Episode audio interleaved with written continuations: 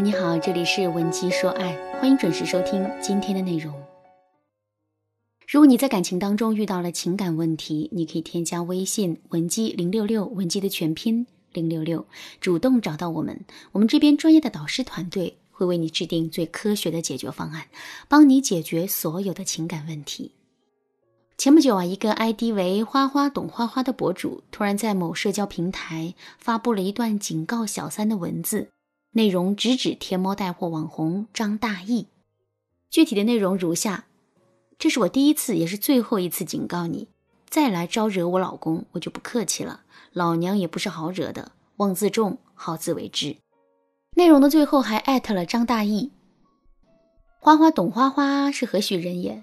网友经过调查发现，这是原天猫总裁蒋凡的夫人。为什么说是原天猫总裁呢？没错，随着事情的发酵，阿里专门成立了调查组，对这件事展开了全面的调查。如今调查结果已经出来了，蒋凡和张大奕之间并没有进行任何的利益输送。但鉴于此事对公司造成的负面影响，蒋凡被阿里合伙人委员会除名，职级也从 M 七降为 M 六。回顾完整个事件之后，你的心里是什么感受呢？我想的只有四个字：两败俱伤。不得不说，蒋凡的原配夫人拿出了自己作为正室的气势，一系列手撕小三的操作也确实让人很解气。但是从结果上来看，她的损失却是最大的。首先，她把老公出轨的事实公之于众，让男人的事业一败涂地，这本身就给家庭的经济造成了巨大的损失。另外，蒋凡出轨在前。他的心里啊，肯定是充满愧疚的。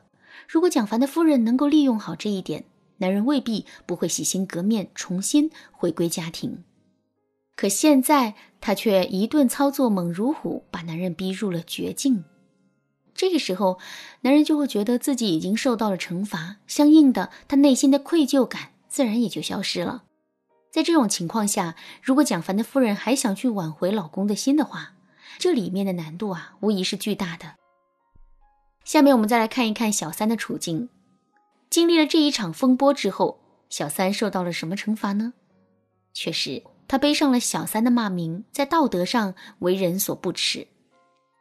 但作为一个带货主播来说，他反而因此获得了话题和关注。所以在事业上，小三非但没有遭受任何损失，还获得了巨大的收益。当然啦，这还不是最重要的，重点是。有了这一次的共患难的经历之后，蒋凡和小三的感情反而会更进一步。这在心理学上叫做“罗密欧与朱丽叶效应”。也就是说，当出现干扰恋爱双方爱情关系的外在力量时，恋爱双方的感情反而会被加强，恋爱关系也因此更加巩固。虽然小三和男人之间不是正常的爱情，但这背后的原理是相似的。所以，综上所述，蒋凡夫人手撕小三的结果是伤敌八百，自损一千，勇气可嘉，但缺乏智慧。说到这儿，可能有人会说：“老师啊，你说人家蒋夫人手撕小三的方法不智慧，那么智慧的方法是什么呢？”下面我就来教给大家两个智慧的挽回方法。第一个方法，搜集证据，做出决断。在发现老公出轨的证据之后，我们马上要去做的一件事就是搜集证据。证据的重要性，想必大家都知道。如果放在网络层面，这个叫做实锤。为什么周扬青可以理直气壮地手撕罗志祥，可罗志祥却没有丝毫反抗的余地呢？其实这就是因为周扬青的手里握着证据呢。只要掌握了证据，我们就可以拥有绝对的主动权。另外，如果两个人闹到了离婚地步，最后要对簿公堂的话，掌握了男人出轨的实质性证据，我们也能在财产分割、精神补偿、孩子的归属等方面获得优待。掌握了足够的证据之后，我们接下来要做的就是做出决断。男人已经出轨了，这个事实无法改变，我们能重新接受他吗？如果能接受的话，接受的条件是什么呢？男人需要为此付出什么呢？并且他还需要为此做出什么保证呢？如果不能接受，我们又会面临什么样的离婚损失呢？这些损失我们是否可以承担？如果可以，又该如何承担呢？循着这个思路，把这些问题一一做出解答，并把答案记录在本子上，然后我们再依次的做出取舍，最终我们就能拥有一个清晰的思路了。